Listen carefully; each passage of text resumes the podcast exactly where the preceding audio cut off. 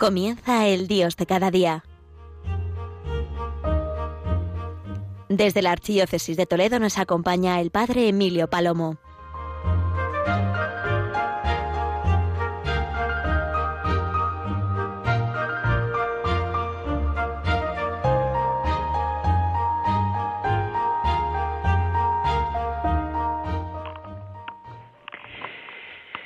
Querida gran familia de Radio María, qué alegría estar en este viernes 18 de marzo con vosotros, víspera de San José. Y estar con vosotros es siempre dar gracias a Dios y compartir y poner la luz de la fe para la realidad que vivimos. Hoy quiero hablar con vosotros, compartir, eh, pues que estamos en vísperas de la campaña de San José, la campaña vocacional. Estamos en, este momento, pues en las vísperas de un momento de gracia y de bendición que es siempre este fin de semana, estos días en torno a San José.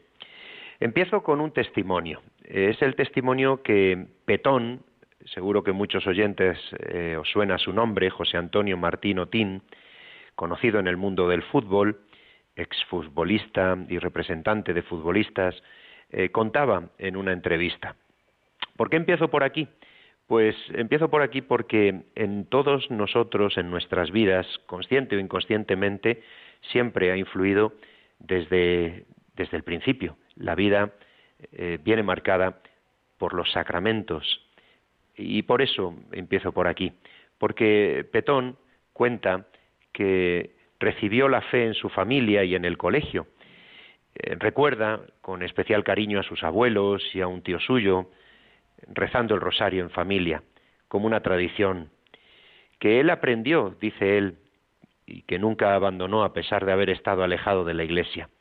Pero en un momento dado, a veces nos ocurre, puede ocurrirnos, tenemos eh, la tentación.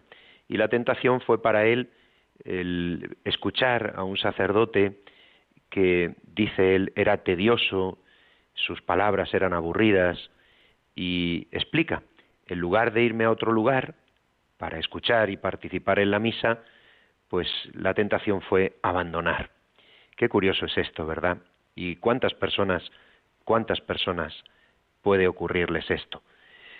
Él dice que en los entrenamientos, incluso cuando abandonó la cercanía con la fe, seguía rezando el rosario, porque era algo aprendido desde niño y aprendido y grabado en su corazón. Pero eh, la edad adulta, en esa etapa de su vida fue precisamente algo que un sacerdote hacía y que tal vez no hiciera del todo correcto, no cuidar suficiente tal vez la predicación, como la Iglesia nos exige y nos manda y nos pide que cuidemos, lo que le alejó. Y él lo dice con sencillez, podría haberme ido a otro sitio, pero no lo hice. Y así, dice él, estuve casi doce años, casi doce años. Pero lo mismo que le alejó, Dios se sirvió para volverle a acercar, pero en esta ocasión era otro sacerdote en otro lugar, dice él, en Madrid. Oía un cura que estaba riñendo, dice él, pero lo hacía con gracia. Sí, reñía con gracia a sus feligreses. Sentado en los escalones del altar decía, teniendo a alguien que lo pasa mal al lado, ¿es cristiano no ayudarle? Aunque no le des diez euros, aunque no le des dos, dale un abrazo, dale un abrazo. Y se le hinchaba la vena, dice Petón, se le hinchaba la vena. ¡Cuánta verdad! exclama. Pues bien, estas palabras de un sacerdote le sirvieron de nuevo para recuperar la presencia en los sacramentos y su participación. El Señor se sirvió de este sacerdote para abrir de nuevo sus ojos y su oído y su corazón y ahora yo noto a Dios, lo siento dentro y esto me ayuda mucho. Este testimonio que lo contaba él en una entrevista me sirve para empezar con vosotros este Dios de cada día en Radio María. Porque sí, queridos oyentes, a veces lo que es motivo de tropiezo puede convertirse en un paso adelante, en tirar con más fuerza aunque haya ocurrido algo imprevisto. Tal vez en esta campaña de San José tú puedas decir, es verdad, necesito, necesitamos, sí, vocaciones sacerdotales. Por supuesto que necesitamos el resto de las vocaciones que en la Iglesia existen, pero sí, necesitamos sacerdotes, porque necesitamos a Jesús en la Eucaristía y necesitamos recibir el perdón de nuestros pecados. El testimonio de Petón, este hombre futbolista y sin duda una persona del ámbito público, me hace mm, invitaros a que miremos hacia nuestros seminarios, seminarios mayores, seminarios menores, noviciados. Sí, eh, seminarios mayores repartidos por todo el territorio de España y por supuesto de tantos otros lugares.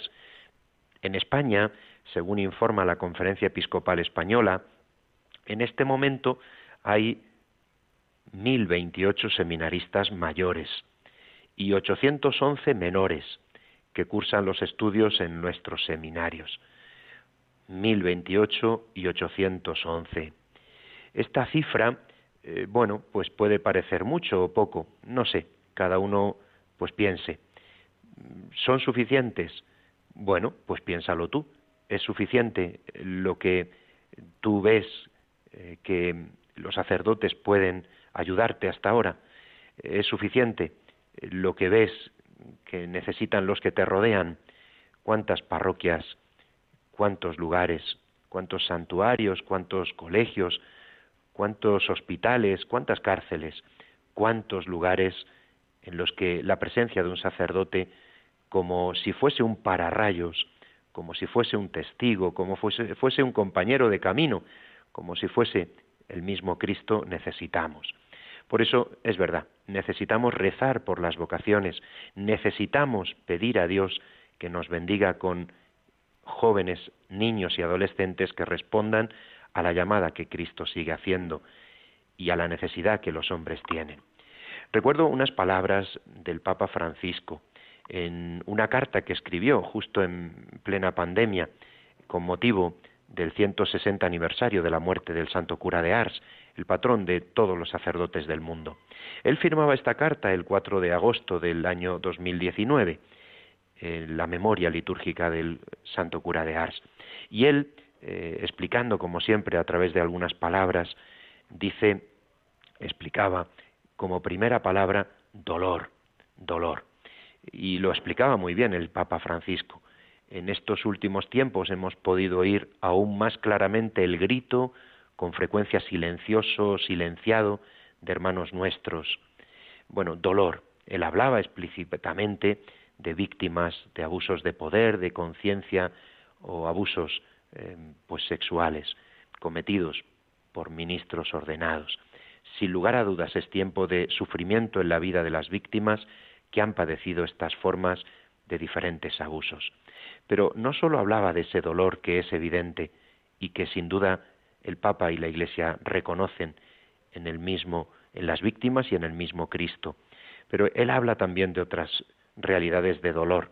En este momento, como no poder eh, sentir, eh, como no reconocer y sentir el dolor de las víctimas de las guerras, de la guerra y de, tantas, de tantos sufrimientos.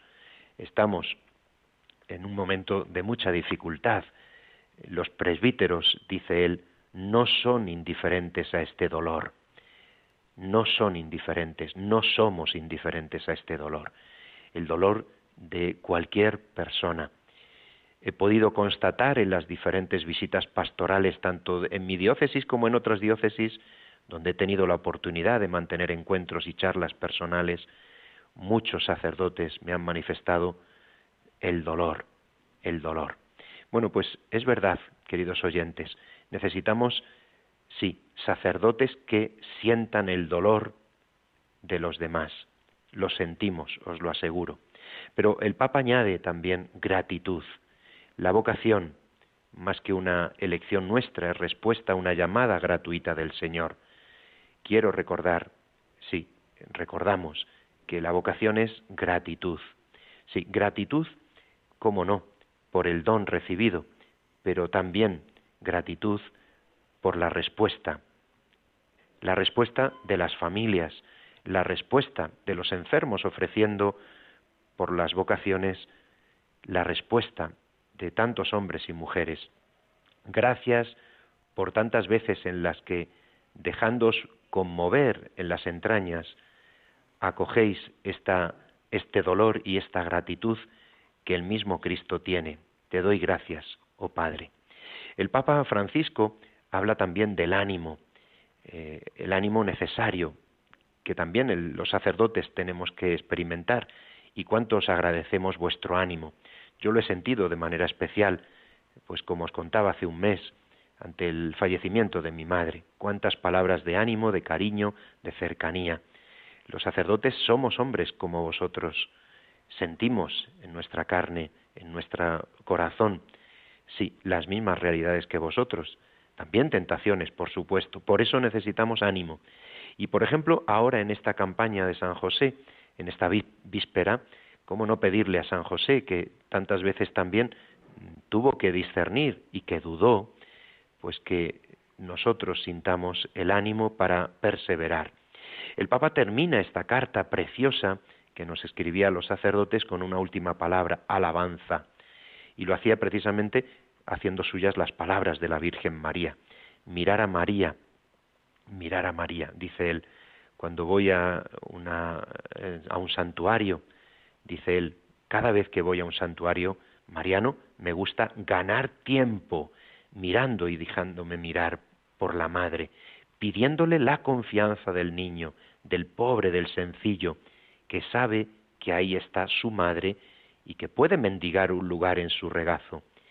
Y en ese estar mirándola, escuchar una vez más, como el indio Juan Diego, ¿Qué hay, hijo mío? El más pequeño. ¿Qué entristece tu corazón? ¿Acaso no estoy yo aquí, yo que tengo el honor de ser tu madre? Fijaos, estas palabras que recuerda el Papa eran justo las últimas con las que yo terminaba hace un mes el Dios de cada día, recordando precisamente que aquí, donde en este momento estoy, en el Colegio Diocesano Santa Clara, hay una imagen preciosa de la Virgen de Guadalupe. Bueno, pues estas palabras las concluye el Papa con estas preciosas que habla de alabanza. Él habla de la Virgen y dice él, dice, dejemos que sea la gratitud la que despierte la alabanza y nos anime una vez más en la misión de ungir a nuestros hermanos con la esperanza, a ser hombres que con su vida den testimonio de la compasión y misericordia que sólo Jesús nos puede regalar. Bueno, pues os dejo con una canción preciosa, una canción que se llama El carpintero. Es de Martín Valverde. ¿Y por qué hemos elegido esta canción? Porque hoy hay un concierto de Martín Valverde en Toledo, precisamente pues para ayudar a niños. Bueno, pues os dejo con esta canción y ahora os cuento unos testimonios de unos seminaristas.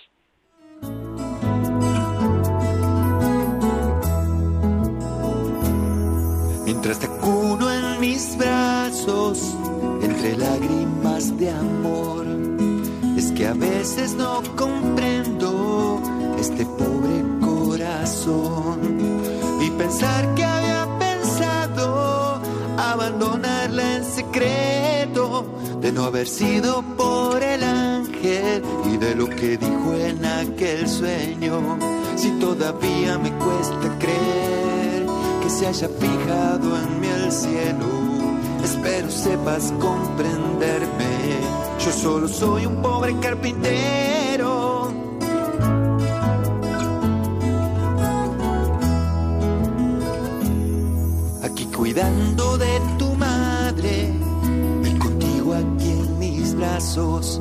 Más feliz que el hombre más feliz que la tierra haya pisado. Pero está tan Estamos tan lejos de casa. Ay Dios, qué raros son tus planes. Dije en la noche estrellada, hubiera querido darte un palacio y no este agujero. Pero tú sabes, no hay lugar para el hijo de carpintero.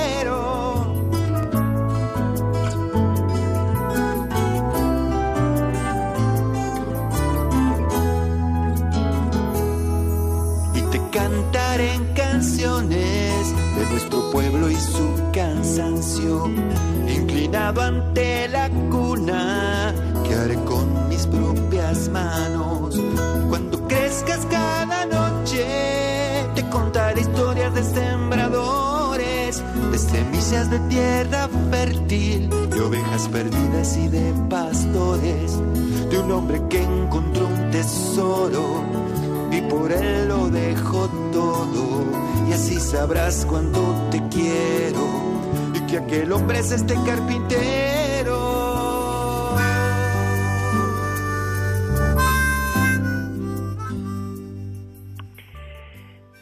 Bueno, pues es Martín Valverde, que como os digo esta tarde tiene un concierto en Toledo eh, a beneficio pues de la actividad de, de los niños en los campamentos eh, estamos en la víspera de San José, por eso esa canción del carpintero. Y como os decía, bueno, pues eh, rezamos por las vocaciones, damos gracias a Dios por los sacerdotes que son necesarios y que sin duda han estado presentes y están presentes en nuestras vidas. Sí, os digo, a veces nos ocurre esto, que lo que se convierte en motivo de dificultad, Dios se puede servir de ello para que demos un paso más hacia adelante.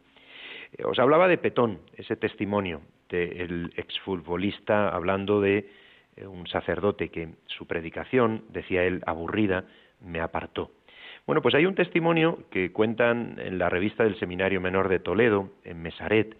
Eh, cuenta Daniel, un chico adolescente de cuarto de la ESO, dice, mi historia es algo particular, dice él. Os sitúo en el año 2019, yo era un niño que había decidido dejar de ir a la iglesia. Pero hubo un campamento y sin saberlo me apunté, participé en él y en esa semana de campamento el Señor tocó mi corazón y sentí la curiosidad de cómo era el seminario y la vida de los sacerdotes. Durante dos años he estado discerniendo mi vocación en mi parroquia y este proceso ha sido pues gratificante y precioso, dice él, pues me ha hecho ser mejor persona y mejor cristiano teniendo la ayuda de mi sacerdote, de don Enrique, dice él, de mi familia, de mis amigos, de mis compañeros. Os animo a todos también a conocer a Jesús y acercarnos a Él como verdadero amigo fiel. Bien, un testimonio de un adolescente y un niño, un niño de 11 años, Pedro. Él es de mi parroquia y también escribe su testimonio, porque también ha entrado este año en el seminario junto con otros tres chicos más, cuatro están en el seminario pues de la parroquia de Yepes.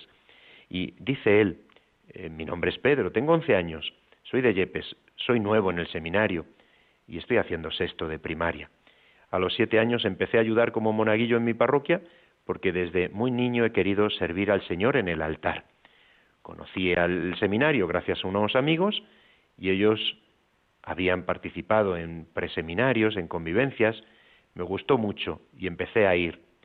Y se lo dije a mi párroco, me animaron a participar y hoy, gracias a mis padres, estoy aquí, en el seminario menor. Testimonios de niños, de adolescentes, también de jóvenes. Eh, recuerdo un testimonio también que publicaba el seminario mayor, el seminario mayor de Toledo, de un chico más mayor también contando su vocación. Y él dice, eh, desde niño me he sentido atraído. Eh, sí, me he sentido atraído por Jesús. Es el testimonio de Miguel Ángel Riera. Y dice él esta expresión, la vocación sacerdotal no forma parte de las ofertas de vida que se nos hacen. ¿Y qué verdad es esto? ¿Cuántas familias, cuántas personas en las propuestas de futuro, en las propuestas de trabajo, en las propuestas de estudio, en las propuestas no aparece la propuesta de ser sacerdote. Y él explica que cuando decidió ir al seminario no fue fácil, porque sus padres no querían, explica él. Eh, dice eh, cómo respondieron tu familia. Y en la entrevista que le hacen a este seminarista mayor, responde con claridad, que sus padres no lo deseaban. Le tenían ilusión por otras cosas, pero no precisamente porque respondiera a la llamada de Dios para ser sacerdote. A veces también ocurre esto. Eh, hay familias que sí, que apoyáis, pero hay muchas familias que no, porque piensan que es perder la vida. Eh, y él explica en esta entrevista que podéis leer en la web de architoledo.org, pues su vocación y los pasos que ha ido dando. Pero eh, quiero destacar, para terminar, la importancia de pedir a San José. Sí, pidamos a San José por las vocaciones.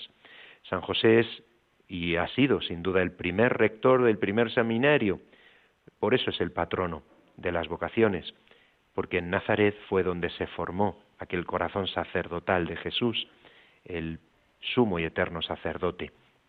El día de San José es el día del Padre, por supuesto, es el día del seminario. San José, especial intercesor en los momentos de grandes dificultades en la historia de la humanidad, en la historia de la Iglesia. Pues sí, no son tiempos fáciles y es bonito, sin duda, que pidamos ayuda a quien nos la puede prestar. Él es el intercesor, el patrón de la Iglesia Universal. El Papa Francisco, recordáis, hasta el Día de la Inmaculada nos regaló un año entero dedicado a él. Acaba de mm, ponerse eh, en las pantallas, este fin de semana se estrena una película dedicada a él, pues que sin duda bien merece la pena conocer, eh, participar, asistir, disfrutar. Bueno, pues aquí esta invitación. Invitación a orar por las vocaciones, a ayudar con nuestra limosna, nuestra caridad, nuestra ayuda económica, a ayudar para que el Señor nos conceda muchas y santas vocaciones, a pedir al Señor por esta intención de manera especial siempre, como no, en esta campaña vocacional de este fin de semana. Y termino con el lema que la conferencia episcopal ha elegido para esta campaña en la que nos encontramos sacerdotes al servicio de una iglesia en camino. Sacerdotes, servicio, iglesia en camino, haciendo mención a este proceso sinodal que el Papa nos ha pedido que vivamos. Pues nada más, queridos oyentes de Radio María, os invito a continuar en la sintonía de la Virgen. Que Dios os bendiga.